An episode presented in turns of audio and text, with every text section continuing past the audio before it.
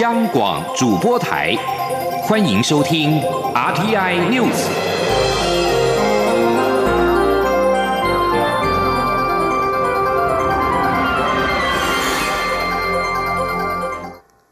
各位好，我是主播王玉伟，欢迎收听这节央广主播台提供给您的 RTI News 新闻。首先带您关注。全球最具声誉的防御事务论坛之一——法哈利法克斯国际安全论坛，在三号正式在 Twitter 发布影片，宣布蔡英文总统为二零二零年马坎公共服务领袖奖得主。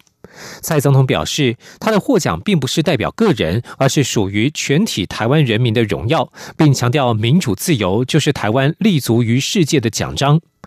哈利法克斯国际安全论坛是全球最具有声誉的防卫事务论坛之一。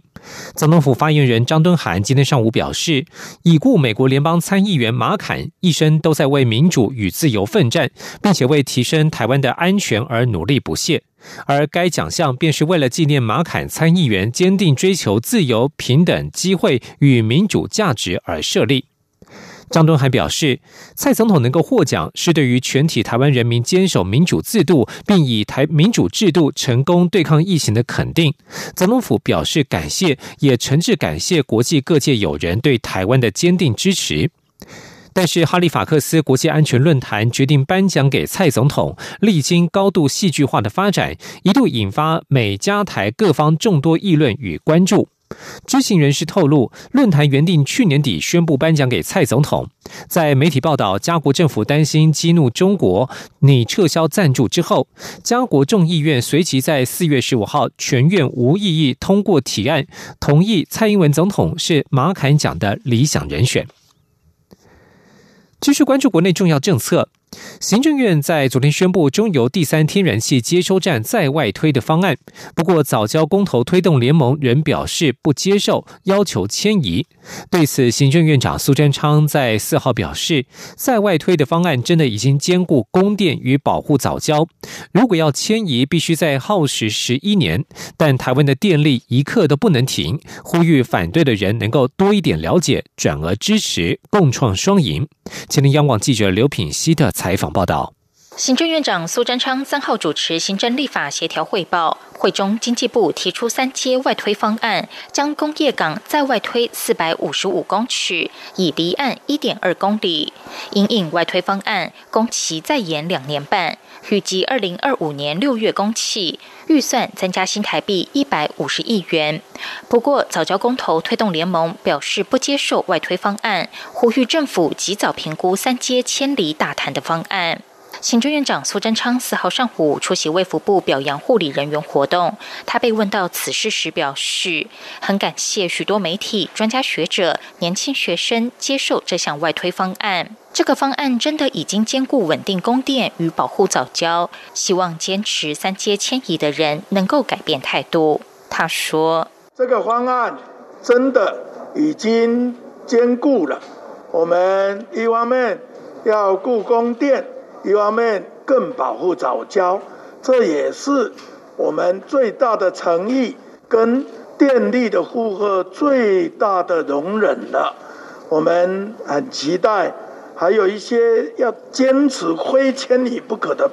朋友，能够多一点了解，能够转而支持，这样才能。共创双双赢。苏贞昌指出，如果还要再迁移三阶，要再耗时十一年。但台湾的电力一刻都不能停，必须兼顾民生与经济。希望大家能够理性面对，共创双赢。央广记者刘聘熙在台北的采访报道。而为了引导保险业资金投资国内产业和公共建设，立法院会在今天三读修正通过保险法，将公司债投资额度的计算基础由实收资本额修正为业主权益，提高保险业投资国内债券市场的额度。另外，修法也放宽保险业投资公共事业可派任的董监事席次，并且强化监理机制，增加保险业参与投资公共建设的意愿。前天记者刘玉秋的采访报道。为引导保险业资金投资国内产业以及公共建设，并合理反映投资风险，立法院会四号三读通过保险法修正案，将保险业投资公司债的计算基础由实收资本额修正为业主权益，提高保险业投资国内债券市场的额度。同时，此次修法也放宽保险业投资公共及社会福利事业可派任董监事席次，从原本不得超过被投资事业全体董监事的的三分之一，放宽到三分之二，以增加保险业的投资意愿。参与修法的时代力量立委陈娇华表示，政府希望借由相关限制的松绑，提高保险业参与公共建设的意愿。利益良善，但现行开放案往往涉及环评程序不明确、文字保存审议失当等缺失。考量保险业资金庞大，未来若投入相关公共建设，仍应订定相关执法，持续强化对保险业的资金与运动。透过相关规范及要件法制化，以健全保险业财务结构与寿险能力。在此也呼吁主管机关应该赶快呃来执行相关呃施行细则执法管理规范的定定，如此才能促使未来保险业相关资金运用符合本次修法之初初衷。而为强化保险业资金投资公共事业的管理以及公司治理，修法也增列保险业派任投资于公共事业的董事、监察人席次，不得超过被投资事业全体董事、监察人席次的三分之二。保险业派任被投资公司董事席次达半数者，该被投资公司应设置至少一席独立性的董事，并不得指派保险业人员兼任被投资事业的经理人，以落实风险管理。尽管会在修法审查时指出，保险业修法放宽后，有助于保险业投入公共建设及社福机构。其中有关公共建设方面，预估可新增新台币百亿元的资金投入。中央广播电台记者刘秋采访报道。继续关注财经焦点。台北股市继昨天爆出历史四大量带量下杀三百四十四点之后，今天早盘开高，随即遇到卖压，指数一路下探，盘中一度大跌超过五百点，跌破一万七千点关卡。不过在午盘前跌幅收敛。现在时间是中午的十二点零七分，目前台北加权股价指数下跌了三百一十二点，来到一万六千九百一十二点零七点，跌幅百分之一点八，成交金额为五千五百六。十六点二零亿元，而对于台股波动相当的剧烈，财政部长苏建荣今天对此表示，从成交量来看，台股的量能还在，台股有实体面支撑，现在短期波动难免，民众要注意风险，审慎投资。德信证券副总经理吴文斌表示，台股短线有套牢卖压，连航运股也出现获利回吐，因为融资及短线幅额增加，收盘能够能否守住月线将会是关键。而航运、面板、钢铁强势股能够能否继续走强，高价股及半导半导体股也是观察的指标。继续将焦点转到立法院。为了有利于国际社会共同合作追诉犯罪，展现我政府严厉打击犯罪的决心，立法院会在今天通过了《中华民国台湾政府与贝里斯政府刑事司法互助条约》。未来，我国与贝里斯将可在刑事调查、追诉、法院审理等程序提供互助协助，有助于建构台湾与贝里斯共同打击跨国犯罪的合作网络，提升跨国侦查量能。今天记者刘玉秋的采访报道。为展现我政府与国际社会合作、严厉打击犯罪的决心，并深化我国与贝里斯双边友好关系，立法院会四号通过《中华民国台湾政府与贝里斯政府刑事司法互助条约》。未来，我国与贝里斯将可在刑事调查、追诉、法院审理、犯罪防治等程序上提供相互的协助，这将有助于建构我国与贝里斯共同打击跨国犯罪的合作网络，并增进两国在未来犯罪防治以及刑事调查与审理的互助合作。会议主席、立法院副院长蔡其昌宣布审查结果。本案经一审查会意见，条约名称及条文均照案通过处理，并依照条约案处理例，静作以下决议：中华民国台湾政府与贝里斯政府刑事司法互助条约照案通过。法务部在审查过程中指出，这项条约是台湾寄予美国、中国大陆、菲律宾、南非、波兰。诺鲁等国签订司法互助合作协定后所签订的第七个刑事司法互助条约协定，而此次条约涵盖的刑事司法互助项目以及特色范围包括取得证言或公诉及协助冻结、扣押及执行罚金等，其中更包括可透过视讯讯问在外国的证人，或准许请求方的人员在证人或被告陈述时在场，并依受请求方同意的方式询问证人。法务部强调，未来两国办案人员将可组成实职的联合调查团队，以科技的方式共同进行侦查，大量减少跨境取证在时间以及人力上的耗费，有效提升犯罪侦查的量能。中央广播电台记者刘秋采访报道。关注疫情，华航诺富特疫情不断扩大，连饭店外包商都染疫。中央流行疫情指挥中心指挥官陈时中今天表示，该名确诊的包商曾经在饭店的地下一楼用餐，不排除任何传染的可能性，还需要进一步厘清。今天央广记者刘品希的采访报道。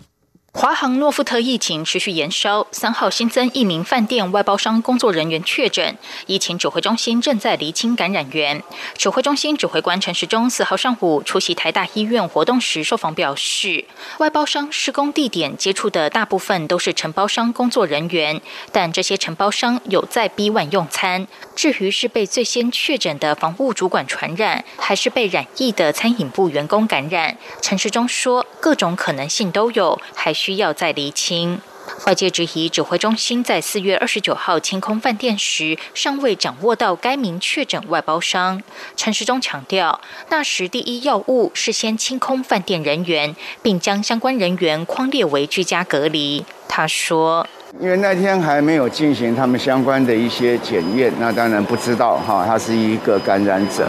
好，那那天的第一个步骤是把现场的人先清空，好，这是我们那时候第一要务。”然后第二层次是把相关关键以前有住过的作为居家隔离，好，那这步骤相关都陆续在进行中。嘿，那几天没抗列，他会不会担心成为一个社区的破口？呃，每一个确诊的个案，我们都非常的担心，当然也只能就是说，哦，有了问题，那逐步去解决。对于外界担心这个案子会成为第二起不逃群聚事件。陈时中说：“外界都高度关心此案，指挥中心已经将这七十四名外包商及同住家人隔离，也会尽快检验完毕。”在台大医院活动后，陈时中跟行政院长苏贞昌共同出席卫福部表扬优良护理人员活动，并一同受访。对于双北首长批评陈时中的防疫政策，甚至有人要求陈时中负起政治责任。苏贞昌表示，陈时中担任指挥官一年多来，尽心尽力，夜以继日，让台湾防疫做到世界第一。但一个陈时中再神仙也做不到，无法顾全让每个地方都没有破口。所以现在要检讨加强，强化边境管制，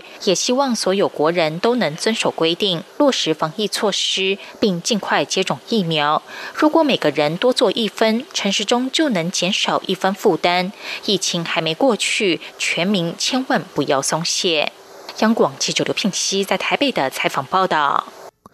关注国际形势。西方世界的疫情已经逐渐控制下来，而美国国务卿布林肯三号为七大工业国集团 G7 两年以来的第一场面对面会谈揭开序幕。布林肯三号在自己下榻的饭店分别与日本及韩国外长会面。美国国务院表示，布林肯与日本外务大臣茂木敏充在会中共同表达对北韩核子和弹道飞弹计划的疑虑，两人同意与韩国共同为朝鲜半岛非核化而努力。另外，茂木敏充及布林肯也同意将加强合作处理中国相关议题。他们并且重申维持台海稳定及和平的重要性。以上新闻由王玉伟编辑播报。稍后请继续收听央广午间新闻。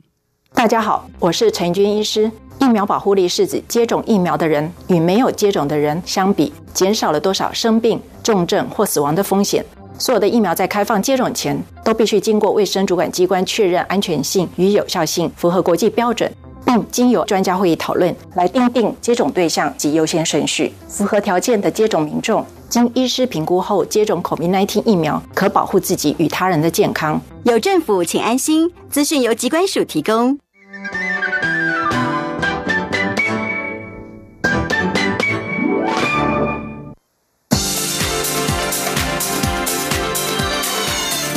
是中央广播电台台湾之音，欢迎继续收听新闻。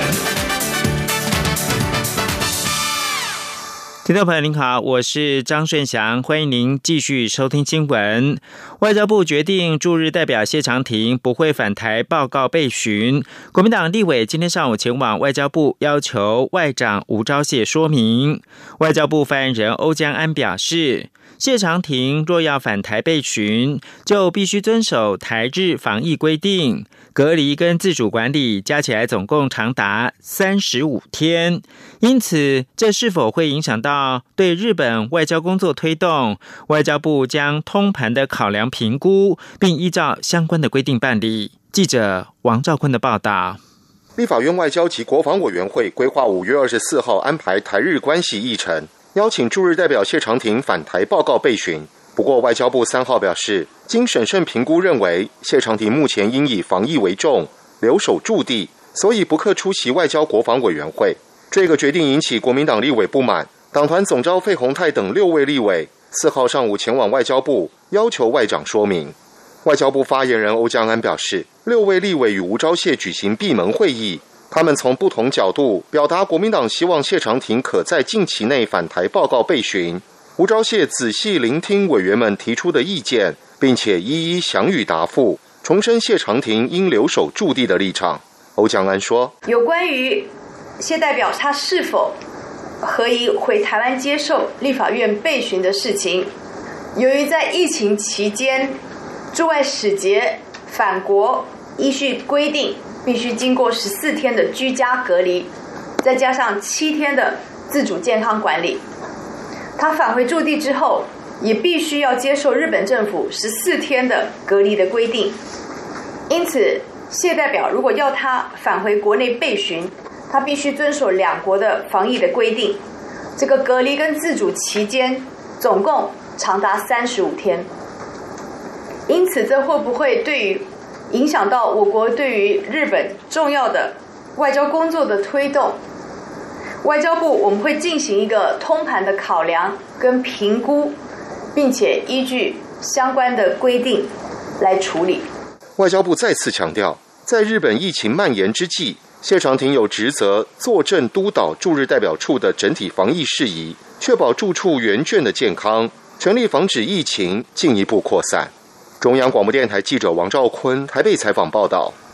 继台北市松山分局中仑派出所爆出遭黑衣人闯入砸电脑事件之后，新北市政府警察局长黄忠仁、台北市府警察局长陈家昌昨天在出席台北大安义警大队卧龙中队的参会，两名黑衣人到餐厅丢两袋的蟑螂，再度引发高度的关注。行政院长苏贞昌今天上午在出席卫福部活动的时候，被问到此事，他表示绝不容忍这种行为，他支持严格的扫黑，也希望警界不要有害群之马。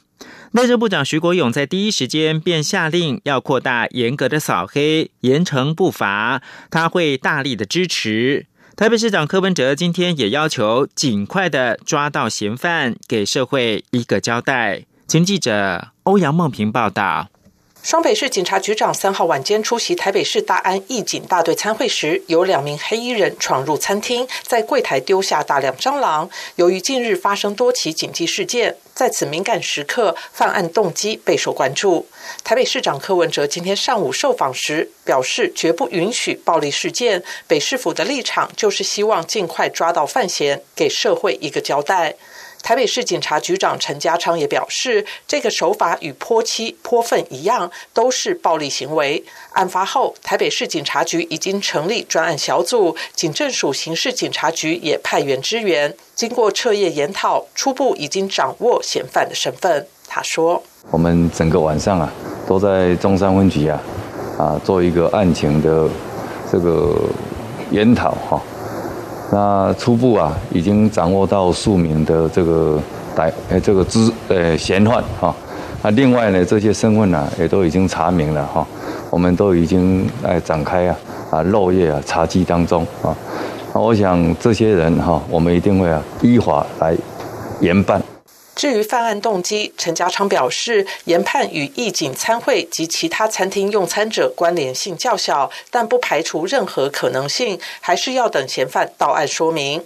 中山分局副分局长于永莲则说明，该餐厅是在三号晚间七点二十四分遭泼洒蟑螂，一一零在二十七分接获报案，快打人员在三分内便到场处理。在调阅监视画面后，发现犯嫌疑似两名男性，另有一男一女疑似在现场把风录影，并在犯案后利用不同的交通工具及路线在双北逃窜。目前警方持续以监视器等线索积极追缉，有信心。在短时间内将范闲追起到案。于永莲表示，访查发现犯案动机与餐厅本身纠纷的可能性比较高，但目前不排除任何可能。警方会积极追缉并追查幕后指使者，如果涉及黑帮，一定会强力扫荡，绝不宽待。中央广播电台记者欧阳梦平在台北采访报道。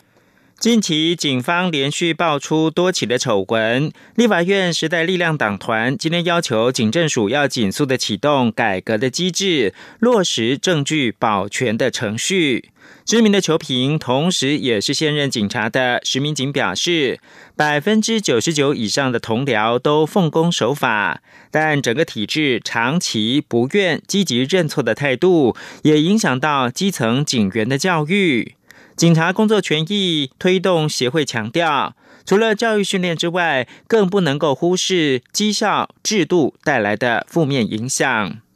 而时代力量党团的总召邱显志也强调。为不让少数不孝的远警抹煞许多基层远警的努力，影响到民众对警方执法的信赖，呼吁警政署紧速的启动法制教育、绩效制度等相关的改革机制，并且落实证据保全的程序正义。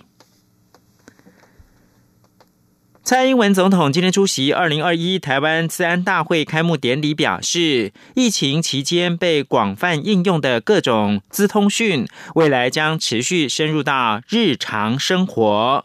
加上万物联网的时代来临，更是凸显治安重要。而台湾在时空环境以及所处位置之下，治安既是挑战，也是机会。因此，政府将推动“资安即是国安二点零”的战略，继续的强化组织，落实法治，培养人才，支持产业，期盼跟民间携手建立坚韧、安全、可以信赖的智慧国家。央广记者谢嘉欣报道。不为本土疫情升温，今年台湾资安大会照常举行。四号开幕典礼再度邀来蔡总统站台。总统致辞指出，在第二任期就职时就提到，要在五加二产业的基础上打造六大核心战略产业，且要在五 G 跟数位转型浪潮中，全力打造可以保护台湾也能被世界信赖的资安系统及资安产业链。总统表示，在政府跟民间共同努力下，台湾在资安领域的竞争力已经更加充沛。包括政府推动资安及国安一点零国家战略，在行政院成立资通安全处，国防部成立资通电军，法务部成立资安工作站，立法院也通过资通安全管理法等法律。而民间在产业及学术界的支持下，台湾资安战队也拿下国际竞赛的好成绩，不但成为。享誉国际的品牌，也为资安产业培育一批批优秀人才。总统指出，在疫情中被广泛利用的各种资通讯技术，将来会持续深入日常生活。再加上 AIoT 应用普及，万物都能联网，也凸显资安防护的重要。总统还提到，台湾位于民主前沿，不只是国际上数一数二的资安攻防热区，更是第一线练兵场。在时代趋势及台湾所处的位置，资安既是挑战，也是机会。要一起将挑战转换为机会，并与理念相近的国际伙伴创造网际空间的繁荣，发展台湾独特的优势。总统也预告，政府将推资安及国安二点零国家战略。总统说，政府将进阶推出治安及国安二点零战略，规划新设数位发展部，并且成立专责的资通安全署，提升对关键基础设施跟核心资料库的防护韧性。我们会持续的强化组织，落实法治，培养人才，支持产业，也期待我们治安领域的先进好朋友，无论是政府部门或是民间的企业，都可以携手打拼，共同建立坚韧、安全、可信赖的智慧国家。总统最后特别指出汇集及培养人才的重要性，并强调要培养更多女性科技人才，期待能有更多女力一起达成治安愿景。中央广播电台记者谢嘉欣采访报道：这个礼拜天母亲节即将到来，人力银行今天公布职场妈妈疲惫指数跟母亲节愿望调查，发现职场妈妈自评目前的生活疲惫指数平均落在七十七点三分，略高于去年。更有高达九成三的职场妈妈透露，想要离家喘息一下，其中更有百分之十六点二表示要离家喘息超过半个月才够。记者杨文军的采访报道。Yes 一二三求职网在回收一千一百八十二份有工作且育有子女的女性会员有效问卷后公布的调查指出，职场妈妈每天的工作时间平均落在十点六小时，其中甚至有二成一工时超过十二小时。且职场妈妈有各种忧虑，在工作上会担忧长期低薪或未调薪影响分担家计的能力，还有无法配合加班、应酬、出差。在家庭方面。则会担忧下班回家后仍有一堆家事要处理，以及子女教育学习问题等。值得一提的是，职场妈妈自评目前的生活疲惫指数平均落在七十七点三分，略高于去年的七十六点五分。其中有一成五疲劳指数达到一百分满分的状态，更有高达九成三的职场妈妈透露想离家喘息一下，平均希望休息八点七天。其中有百分之十六点二的人表示要离家喘息超过半个月才够。Yes 一二三求职网发言人杨宗斌分析。职场妈妈除了子女外，可能还要照顾长辈，分担丈夫扛家计的责任。同时，面对来自公司的绩效要求，可说是四头烧。建议要适度放松休息。他说：“当生活中有了小孩后，算是甜蜜的负担。职场妈妈却担心工作压力、工作时间是否因此让家庭和事业失衡，甚至导致亲子关系疏离。”除了需要家人体恤与担待外，甚至需要与上司沟通目前的生活或婚姻状况，借以取得直妈人生的平衡点。至于母亲节最希望收到什么？调查发现前五名分别为现金红包、按摩椅、国内旅游、拍全家照及出国旅游。中央广播电台记者杨文君台北采访报道。国际新闻。微软创办人比尔·盖茨跟妻子梅琳达三号在一份共同声明当中表示，两个人已经决定离婚，结束二十七年的婚姻。此举震撼了全球的慈善界。两人在比尔·盖茨推特上发表了声明，表示在深入的思考跟许多努力之后，决定要结束婚姻。他们在声明当中表示，不再相信在人生的下个阶段能够以伴侣的方式一同成长。目前还不清楚两人财务相关的决定。盖茨夫妇有三个小孩。两人都是总部位在西雅图的非营利组织比尔以及梅琳达盖茨基金会的共同创办人以及受托人。根据该基金会网站上面的最新财务揭露，该基金会二零一九年的净资产是四百三十三亿美元。网站指出，从一九九四年到二零一八年，比尔盖茨跟梅琳达捐赠了超过三百六十亿美元给基金会。基金会没有立即回应，两人离婚之后，基金会将会如何的运作？两年前，亚马逊的创办人贝佐斯宣布，他与他当时的妻子麦肯锡离婚。最后看到是美国总统拜登三号表示，他已经恢复了一项计划，将美国今年度的难民接纳人数提高到六万两千五百人。